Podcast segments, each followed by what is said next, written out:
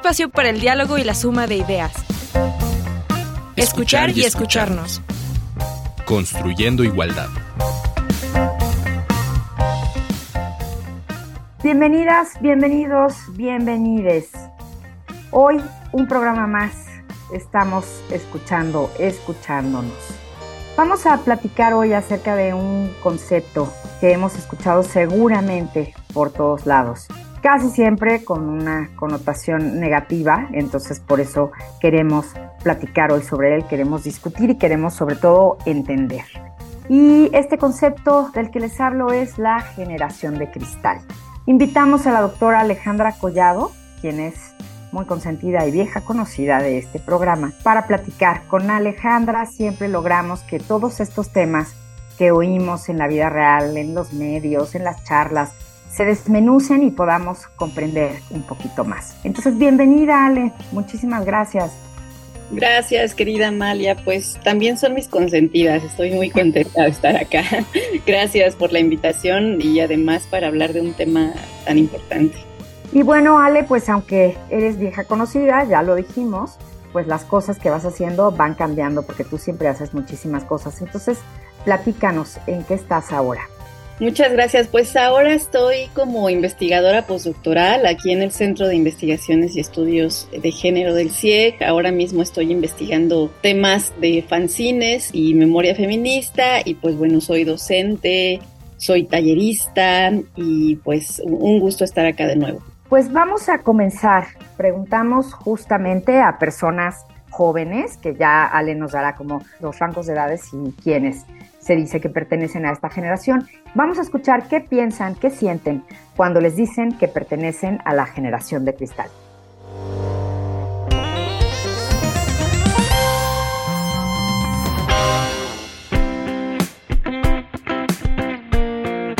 Cuando me dicen que pertenezco a la generación de cristal, me siento incómodo porque sé que se dice de manera despectiva, porque según es una generación frágil o débil y que no aguanta tanto y que las cosas les han llegado mucho más fáciles. Pero también me gusta ser parte de esta generación porque sé que somos más conscientes de cuestiones sociales y nos preocupamos por nuestra salud mental. Me siento inconforme puesto que el término generalmente se utiliza de forma despectiva insinuando que somos una generación que se queja de absolutamente todo.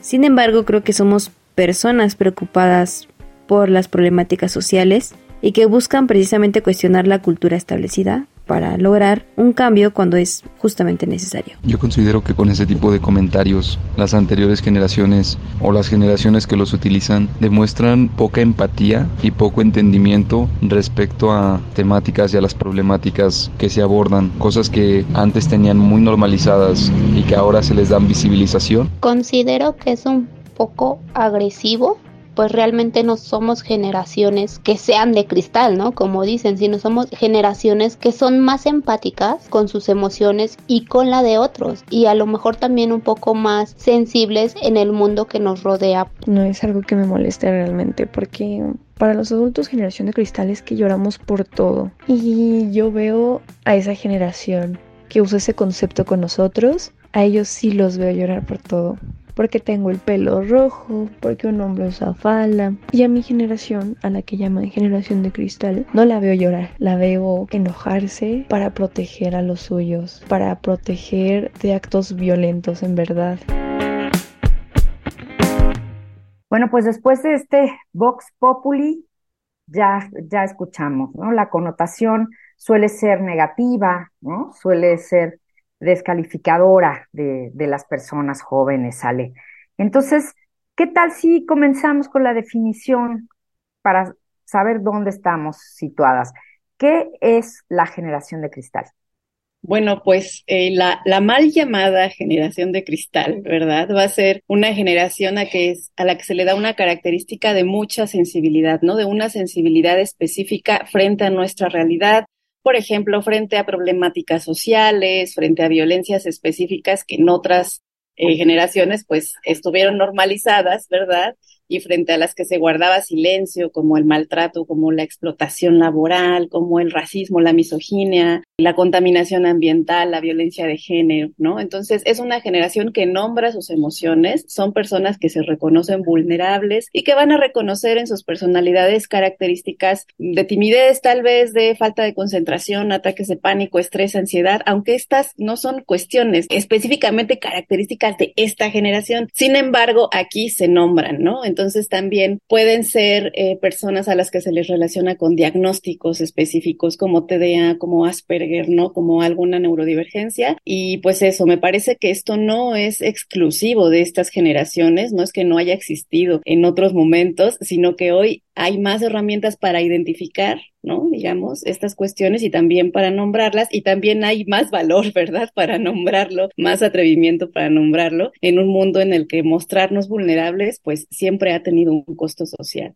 Y entonces, ¿cómo se maneja este concepto desde el punto de vista negativo, como lo decíamos hace un rato? Sí, pues digamos que la propia creadora, este, la filósofa española Montserrat Nebrera, crea este, este concepto en 2021 para definir esto, la fragilidad emocional, ¿no? Digamos, ella lo va a decir así. Este jóvenes muy frágiles, ¿verdad? Que pues para mí pues está definido como desde una mirada bastante adultocentrista y autoritaria, ¿no? Y ahí con unos dejos de superioridad moral. Y pues fue bien aceptada, digamos, por generaciones que no se sienten a gusto, ¿verdad? Con los jóvenes y las jóvenes levantando la voz ante las injusticias, ¿verdad? Fue un, un concepto muy bien aceptado por esta otra generación que le hemos nombrado también la generación de piedra, ¿verdad? Que justo van a considerar a esta juventud como muy vulnerable, ¿verdad? Como para enfrentar la vida, como si la generación de piedra además fuera experta en manejar emociones, ¿no? Que en realidad es justo una generación a la que no se le dio el tema, ¿no? De demostrar las emociones, ¿no? Entonces, esto del cristal pues va a aludir a la delicadeza, ¿verdad? A esta posibilidad de romperse, ¿no? Ante cualquier movimiento en falso. Entonces, quien acuña el término dice que es una generación que está más propensa a ofenderse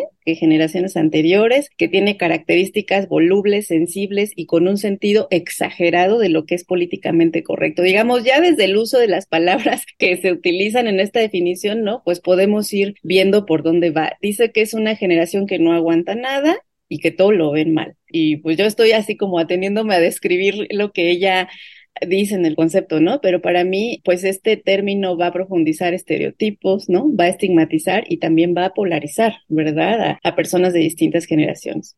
Bueno, ¿y a quiénes agrupa esta generación de cristal y con qué otras generaciones convive, ¿no? ¿Qué estamos encontrando en la convivencia? Claro, pues en términos de años, digamos, existen estas clasificaciones por año de nacimiento que también son como arbitrarias, ¿no? Este, como que solamente por una cuestión etaria, cuando en realidad, este, pues hay muchas otras cuestiones a tomar en cuenta, como los propios contextos, ¿no? Pero bueno, se considera la generación de cristal a partir de los años 2000. ¿No? Y pues estamos hablando de que son jóvenes de, pues eso, 22, 23 años aproximadamente ahorita, y se les ubica también como hijas, hijos, hijes de padres y madres de la generación Z y X, ¿no?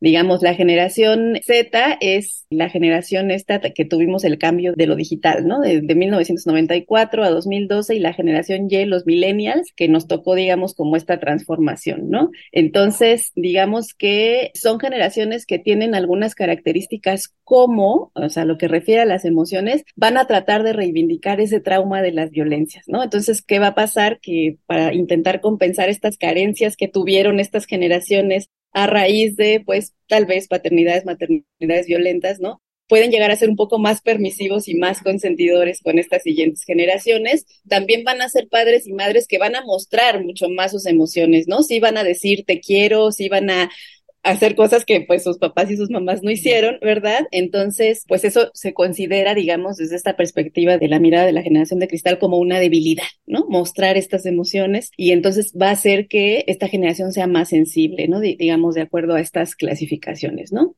Y bueno, siempre en las clasificaciones se juntan además los años, ¿no? O sea, también va a haber generación Z, según esta clasificación desde los años 2000. Entonces, como que siempre es confuso, ¿no? Como decir, ah, sí, a partir de esta fecha y tajantemente, entonces ya eres millennial, eres de cristal. Sí es como arbitrario, pero bueno, es como un poquito supongo que ordenar un poquito algunas de estas características, ¿no? Yo conozco a personas, sí, de 19 o 20 años con esta sensibilidad a la que alude el término, pero igual conozco gente de mi edad o gente más grande, ¿verdad? Que no toleran, que no soportan que el mundo cambie y yo creo que esas son las personas verdaderamente sensibles y de cristal, ¿verdad? Y a esas personas jamás se les dice, oye, es que no aguantas nada, oye, es que estás muy sensible, ¿no? Entonces, creo que está ahí el adultocentrismo, ¿no? De, de manera muy clara mostrándose y hay una cuestión de superioridad respecto a las otras generaciones, ¿no? En realidad lo que sucede es que solo están mostrando estas cosas que siempre han estado ahí, eh, pero que en otras generaciones pues no, no tuvimos siempre el valor de nombrar, ¿no? O de, o de actuar. Pues estaríamos hablando de eh, una lucha en la brecha generacional, lo que antes se conocía como brecha generacional. Totalmente. Sí, totalmente. Tiene que ver con esta cuestión, pues que ya sabemos que es entre está ahí atravesada por el patriarcado y el capitalismo de competencia, de nosotros fuimos mejores, de yo a tu edad ya había hecho esto, ¿no? Entonces está como esa superioridad constante de, ¿no? Tu única obligación ha sido estudiar y, yo a tu edad ya hacía esto, esto y esto y ya me había casado y ya, entonces, claro, es un giro también en los objetivos generacionales y pues les da cortocircuito, ¿no? A, muchas personas de generaciones anteriores, pues porque el mundo está cambiando y eso, ¿no? Siempre decimos que este, dicen que somos la generación de cristal, ahí sí yo bien apuntada, ¿no? Pero digamos que, que estoy de acuerdo, ¿no? Con, con los valores y con las cuestiones que, por las que luchan.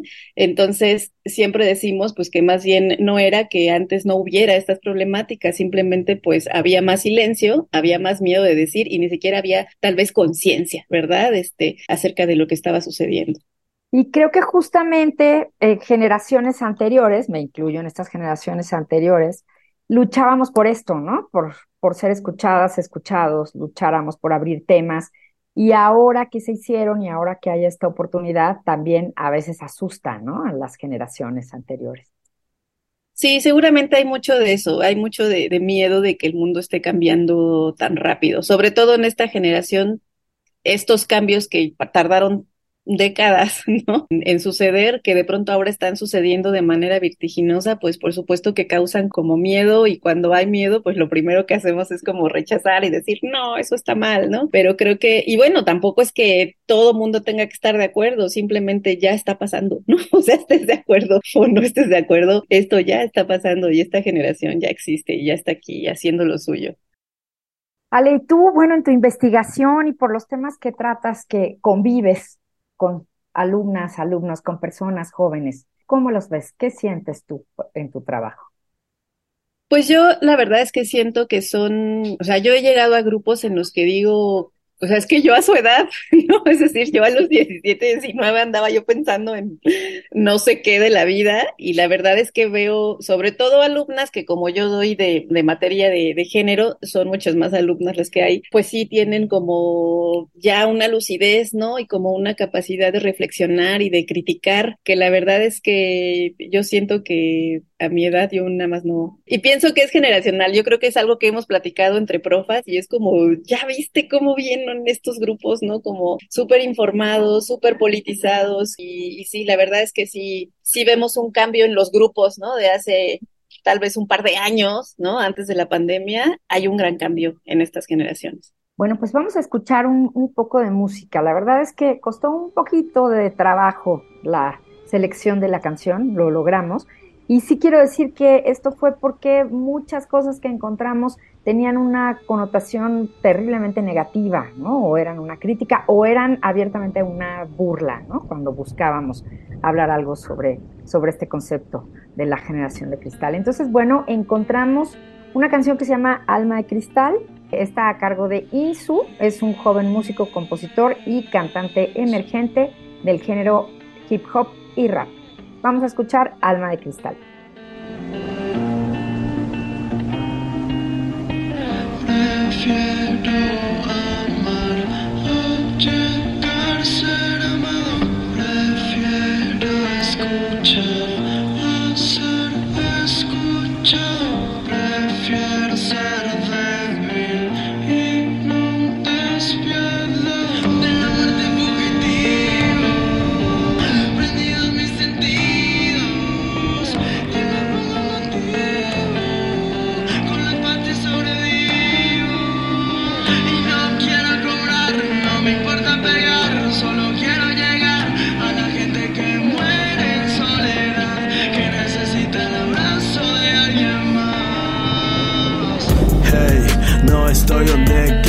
Estar.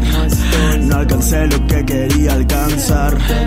Crecernos como solía imaginar, no le cumplí los sueños al niño que solía soñar. Sentimientos me he tenido que guardar.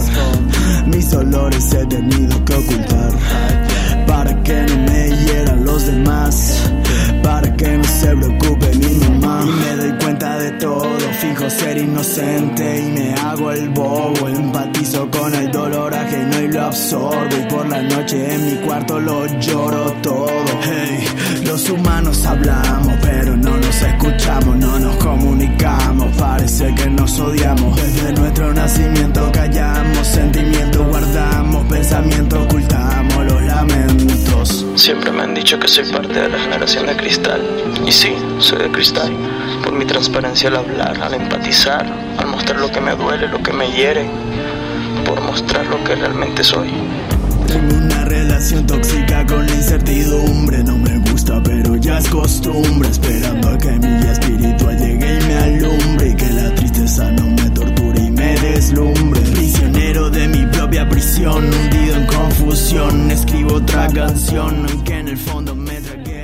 Desde nuestro nacimiento callamos sentimientos, guardamos pensamientos, ocultamos los lamentos. Siempre me han dicho que soy parte de la generación de cristal. Y sí, soy de cristal, por mi transparencia al hablar, al empatizar, al mostrar lo que me duele, lo que me hiere, por mostrar lo que realmente soy. Pues este fue Insu con la canción Alma de Cristal, nuestra propuesta de hoy.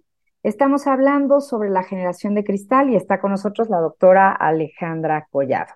Y Ale, ya nos explicaste por ahí algunas características de lo que se habla, pero ¿hay una especie de vista o hay algo que nos puedas decir como, aunque sabemos, hay personas diferentes, etcétera, ¿cuáles son estas características marcadas? Bueno, pues además de las ya mencionadas, creo que es una generación que tiene temas con la autoridad, ¿no? Aunque en realidad en todas las generaciones siempre ha habido, ¿no? Alguien que se revela, que intenta transformar, ¿no? Entonces, bueno, se habla de una generación muy intolerante, dicen, ¿no? Y en realidad, pues yo creo que sí son intolerantes, pero ante cosas que nunca debieron ser toleradas, ¿no? En primer lugar. En realidad, cada generación va a tener su grupo, además, digamos, como más radical en cuanto a revelarse, ¿no? Y en cuanto a expresarse y manifestarse ante todos los convencionalismos y pues también con las herramientas de su tiempo, ¿no? Entonces, a partir de la crítica, por ejemplo, a todos estos lineamientos establecidos en entornos laborales, ¿no? Esa es una crítica que a lo mejor los punks de los 80 hicieron, pero desde otro lugar, y de las personas de los 90 y en los 60, o sea, seguramente tenía que ver con su contexto. Entonces, ahora estamos en entornos laborales complejos, ¿verdad? También nos vinculamos de otras formas. Cuando en la vida habíamos pensado de relaciones poliamorosas y de relaciones no monogámicas, o sea, este cuestionamiento viene también con esta generación, ¿no? También con todas estas estructuras familiares, ¿verdad? Que ya se cuestiona también la familia nuclear, entonces también la manera en la que son representadas las juventudes, ¿no? Entonces esta va a ser una generación que cuestiona, que defiende que también cancela y digamos con todo lo complejo que también eso puede resultar. Es una generación además que no está tan arraigada, por ejemplo, a las mismas ideas de estabilidad, ¿no? Que, que años atrás me refiero específicamente a lo laboral, ¿no? Porque además pues las condiciones actuales laborales pues tampoco lo permiten. La economía, esta cuestión de que ahora pues tengan que vivir con roomies siempre porque ya no alcanza para una renta. O sea, digamos, todas estas cuestiones, claro que van a afectar una cuestión de estar en desacuerdo con cómo está sucediendo el mundo, ¿no? Pensemos que es una generación también que está viendo colapsar el mundo por el calentamiento global y por el resurgimiento además de autoritarismos a lo largo y ancho del planeta. Entonces, ¿cómo no estar frustrado y enojado ante todas estas cosas, ¿no? Y luego otra característica es que vienen a romper este mandato histórico de callar, esta idea normalizada de que no decir nada de lo que estás sintiendo te hace más fuerte, te hace una persona más digna, porque decir y expresar lo que sentimos nos hace débiles, ¿no? Entonces es una generación que está poniendo límites, que está diciendo lo que les molesta, pero también lo que les lastima, y eso es lo más sano que podemos hacer. Sin embargo, pues generaciones como la de piedra, pues, pues ni, ni, pensar en ello, ¿verdad? En mostrarse vulnerable o peor aún en pedir ayuda, ¿no? Entonces me parece que esto confronta mucho a quienes por un lado, pues se las vieron duras para sobrevivir en un mundo que constantemente ha ridiculizado y menospreciado las emociones y las estigmatiza. Y por otro lado, creo que estas generaciones nos están mostrando todo lo que hemos hecho mal, bueno, muchas cosas que hemos hecho mal, ¿no? En generaciones anteriores y por supuesto que eso este, confronta y, la reacción pues suele ser el ataque, ¿no? A, a, a estas formas de pensamiento. Y bueno, pues hablábamos justamente, ¿no? De un mundo diferente y un cambio de paradigma, lo que estamos viendo y lo que están viviendo las personas jóvenes. Y también la manera de trabajar, de existir, de relacionarse es totalmente distinto a lo que vivimos en otras generaciones. Y sé que esta pregunta es importante, ¿no? Porque es este cambio de vida. ¿Cuál es la relación? ¿Cómo es la relación de las personas jóvenes ahora con la tecnología y las redes sociales? Pues justamente estas son las herramientas de su tiempo, ¿no? Que han marcado también mucho la diferencia y pues bueno, tienen ahorita pues un mayor acceso a la información y a las herramientas digitales y esto pues también va a tener sus complejidades, ¿verdad? Porque va a ser también entonces una generación que se enfrenta a violencias en línea, a la infoxicación, a las fake news, a la proliferación de influencers, youtubers, ¿no? A estéticas dictadas por filtros, ¿no? Lo que además va a traer también problemas de, de autoaceptación. Pensemos también que es una generación atravesada por pandemia, una generación con menos derechos laborales, con cambios importantes en estos paradigmas en la manera de relacionarnos, de mostrarnos, ¿verdad? De reconocernos a través de lo virtual, también con toda una serie de ocupaciones nuevas, determinadas también por esta tecnología ahora que andamos con los temas de la inteligencia artificial. Entonces pensemos también en las formas de violencia que se dan en estos espacios las herramientas de apropiación que da también para nombrar y resignificar discursos, ¿verdad? Ante toda esta representación negativa, todas estas canciones que encontramos que eran más bien de mofa, ¿no? De burla,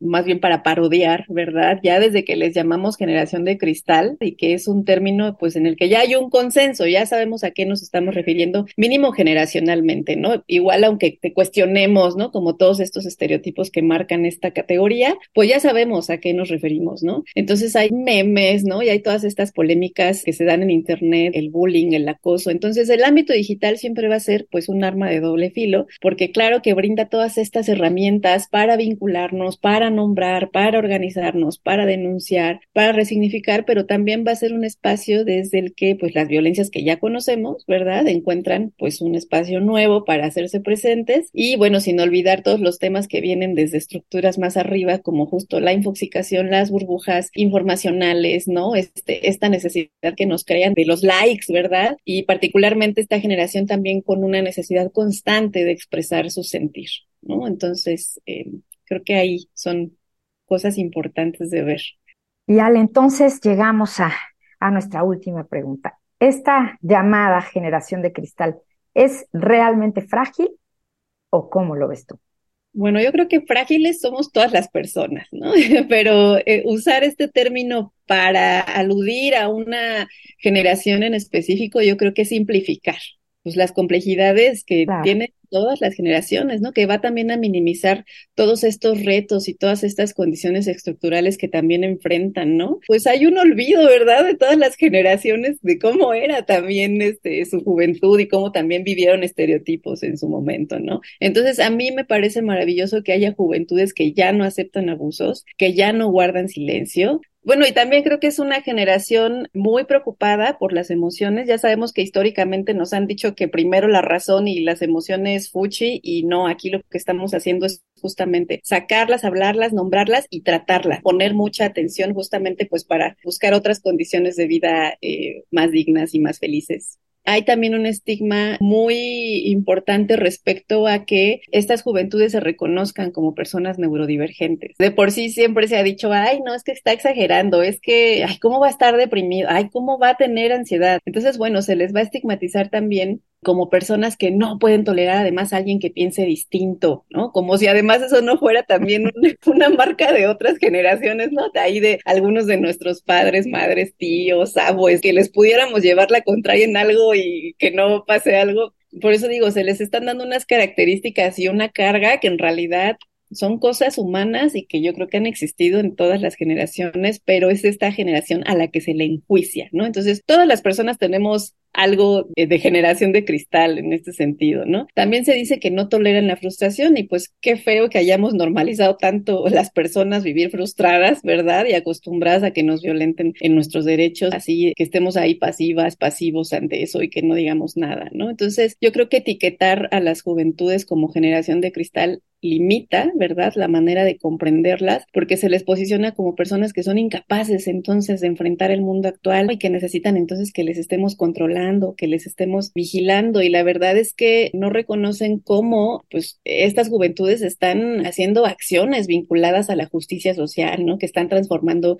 muchas cosas con las que otras generaciones se habían conformado. Pensemos en lo que han hecho las morras de la UNAM, que no es que no hubiera habido antes feministas que también estaban trabajando en las políticas, pero a partir, digamos, de esta exacerbación emocional, de mostrar este malestar, esta sensibilidad, han transformado condiciones estructurales que habían tardado muchísimo en transformarse, ¿no? Entonces, si esta generación es de cristal, en todo caso, yo creo que son de un cristal templado y, y de muy buen grosor. Con mucha fuerza. Pues esto fue escuchar y escucharnos. Te agradecemos, Alejandra Collado, tu plática y compartirnos tus experiencias en estos micrófonos de Radio UNAM. Muchas gracias por la invitación y acá andamos. Acá andamos y que esta sensibilidad y este alzar la voz que vemos en estas generaciones de personas, estas generaciones de jóvenes, nos lleve a la justicia, al respeto y al amor, que sé que es también la búsqueda de estas generaciones. Pues muchísimas gracias. Esto fue Escuchar y Escucharnos, hablando hoy de la generación de cristal, de la llamada generación de cristal. Y en la producción estuvieron Silvia Cruz Jiménez y Lisbeth Mancilla. Yo soy María Amalia Fernández. Nos escuchamos la próxima semana para seguir construyendo igualdad. Palabras copio. Salud mental. Estado de bienestar mental que permite a las personas hacer frente a los momentos de estrés de la vida, desarrollar todas sus habilidades, poder aprender y trabajar adecuadamente y contribuir a la mejora de su comunidad. Es parte fundamental de la salud y el bienestar que sustenta nuestras capacidades individuales y colectivas para tomar decisiones, establecer relaciones y dar forma al mundo en el que vivimos. La salud mental es, además, un derecho humano fundamental y un elemento esencial para el desarrollo personal, comunitario y socioeconómico. La salud mental es más que la mera ausencia de trastornos mentales. Se da en un proceso complejo que cada persona experimenta de una manera diferente, con diversos grados de dificultad y angustia y resultados sociales y clínicos que pueden ser muy diferentes. Definición tomada de la página web de la Organización Mundial de la Salud.